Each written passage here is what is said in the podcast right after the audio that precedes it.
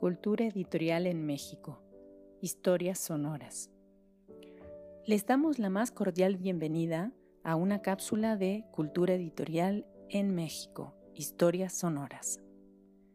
En esta iniciativa nos proponemos ofrecer algunos fragmentos de historia, la historia de los editores y las editoriales, de los sellos y de las colecciones bibliográficas, de publicaciones periódicas y revistas culturales.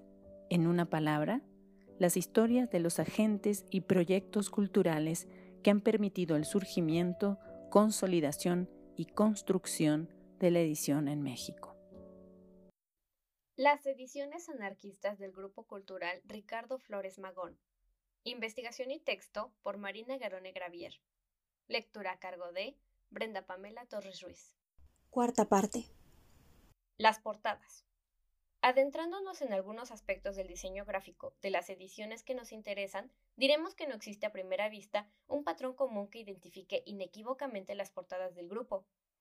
De las once que hemos analizado, hay seis ilustradas. De esas, algunas están firmadas por Carlos Mateo, y cinco son tipo caligráficas. Intentando una clasificación, podemos decir que de las portadas tipográficas hay una con decorado que recuerda al Art Nouveau, otra al Art Deco, y otra tercera solamente enmarcada.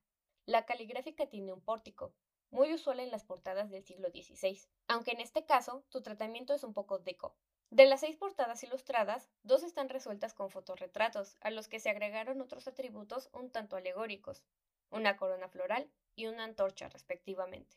El resto de las ilustraciones tienen imágenes usuales de discursos libertarios, un hombre de pie y con el torso desnudo, sosteniendo en cada mano una bandera roja ondeante y un machete, y al fondo el sol naciente, que recuerda en los elementos esenciales al logo del Partido Liberal Mexicano.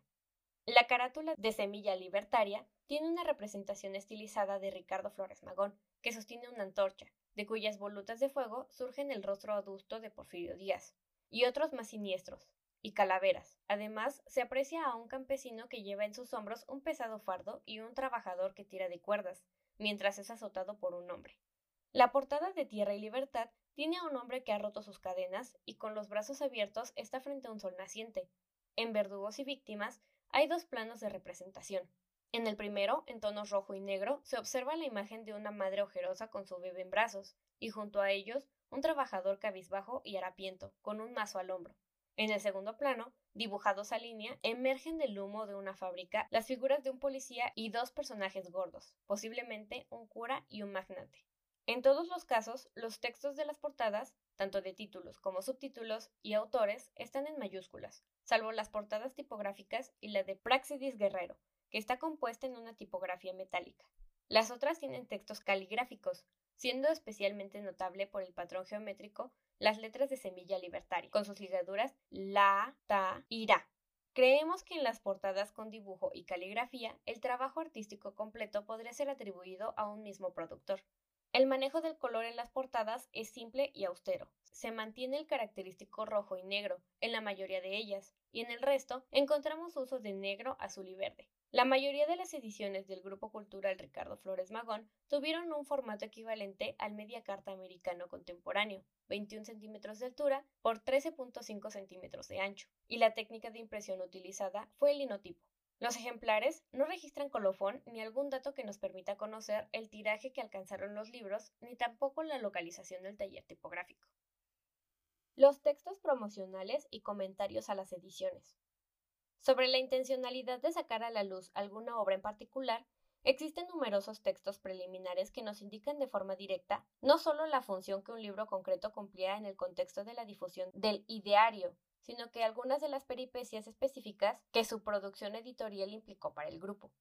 A este respecto podemos citar la carta que Ricardo Flores Magón dirige a Nicolás Bernal en julio de 1922, en la que dice, abro cita, la idea de ese grupo editor de dar publicidad a los incomparables trabajos de Praxedis es brillantísima. Esos trabajos son muy poco conocidos, aunque fueron publicados en una época en que Regeneración tenía un tiraje de más de 20.000 ejemplares semanarios, si no mal recuerdo. Cierro cita. Asimismo, en el tomo primero de La vida y obra Ricardo Flores Magón, Semilla Libertaria, José López Doñez, quien como vimos colaboró en el establecimiento de la Confederación Tipográfica de México en 1911 y, a nombre del Grupo Cultural Ricardo Flores Magón, dirige dos palabras al lector. Abro cita. En las presentes páginas vas a encontrar una cosa extraordinaria, fuertemente extraordinaria. El alma indoblegable de un hombre que sufrió y padeció rigores infinitos, crueles, locos e injustos de la infamia poderosa.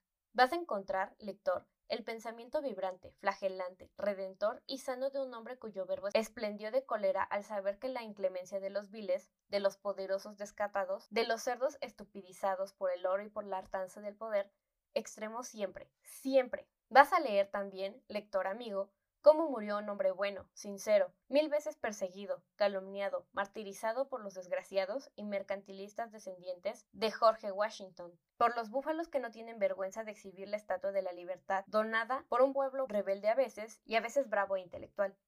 Su lema, escrito con fuego de purificación en su conciencia, era este que debes amar, que debes legar a tus descendientes, que debes difundir cuanto más puedas, porque es bueno, es noble y siempre será exaltado. Para todos pan, para todos tierra, para todos libertad. Juzga y medita, lector amable.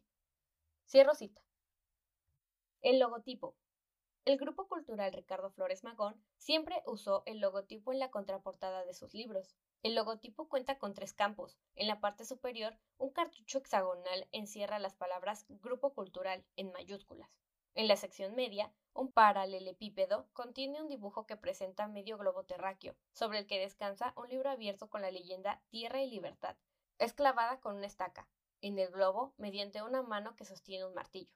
En la sección inferior de la imagen se encuentra, entrecomillada, la frase Ricardo Flores Magón. El logo fue usado en diferentes colores, café, rojo, azul, negro y su localización siempre ocupaba el centro de la plana, acompañado algunas veces por la leyenda del precio y del apartado postal de la editorial. El logotipo del grupo tiene una semejanza en el tratamiento con el que se había usado previamente en las ediciones de Regeneración, y que correspondían al emblema del Partido Liberal Mexicano. Marcas de propiedad de los ejemplares consultados. Ex libris, manuscritos y testigos. Algunos de los ejemplares consultados, tanto en la Biblioteca Nacional de México como en el archivo de la Casa del Hijo del Aguizote, presentan marcas de propiedad. En el primero de los acervos encontramos el Ex Libris de Hilario Medina, con una representación de una pieza arqueológica prehispánica con dos cabezas de, de Quetzalcoatl. Medina nació en la ciudad de León, Guanajuato, el 20 de junio de 1891. Estudió leyes y aunque ejerció un tiempo su profesión, se afilió desde muy joven a los principios de la Revolución lo que le permitió ser electo diputado al Congreso Constituyente. Durante la presidencia de Venustiano Carranza, fue designado oficial mayor de la Secretaría de Relaciones Exteriores.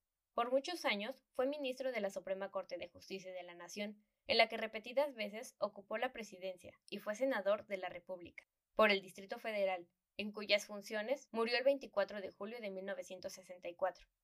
Otra marca de la Biblioteca Nacional de México es el sello de goma del Fondo Silvano M. González, que encontramos en las obras Rayos de Luz y Semilla Libertaria. González, 1884-1967, fue un militar y bibliófilo de Nuevo León, especialmente conocido por organizar la biblioteca de la Secretaría de Guerra y ser el autor de Fichas Biobibliográficas Mexicanas. Silvano M. González, director literario Ernesto Hoguera, dibujante Rafael Durán, Jr., México, y algunas fichas para una bibliografía general de la Secretaría de la Defensa Nacional, recopiladas por Silvano M. González, México, Nigromante, 1943. Por su parte, entre los libros de la Casa del Hijo del Aguizote, hallamos marcas de propiedad manuscritas de Teresa Arteaga de Flores Magón, esposa de Enrique y de Enrique Jr. También hay testigos y dedicatorias en los libros, como la estampa con dedicatoria, que hallamos en el libro Semilla Libertaria de la Biblioteca Nacional. La transcripción de la imagen es recto, Cenex y reverso, más cruz NR en los mismos términos que en sus versos viejos. Le ofrece a usted páginas nuevas.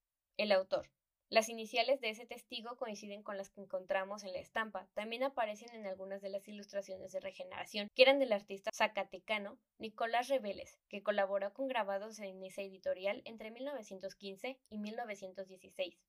Las dedicatorias tienen un alto nivel de importancia, y algunas de ellas son descritas en el epistolario conservado. Rivera dice en una carta de 1924 a Bernal, abro cita, Recuerdo que en mi presencia escribió Ricardo, en una de las páginas de su drama Tierra y Libertad, una hermosa dedicatoria para Roy Crane, un fraile católico que nuestro compañero convirtió al anarquismo, a Nieves, hijo del viejo luchador Faustino Ontiveros de Nuevo México y uno de los primeros que entraron a la revolución en 1908. También dio algunos de sus libros que tú nos mandabas, con dedicatorias escritas con su mano. Esos compañeros deben recordarlo y conservar con cariño y orgullo esos libros de inapreciable valor para ellos. Si el escucha quiere conocer más sobre este tema, sugerimos leer Garone Gravier Marina, los libros del apartado postal 1563.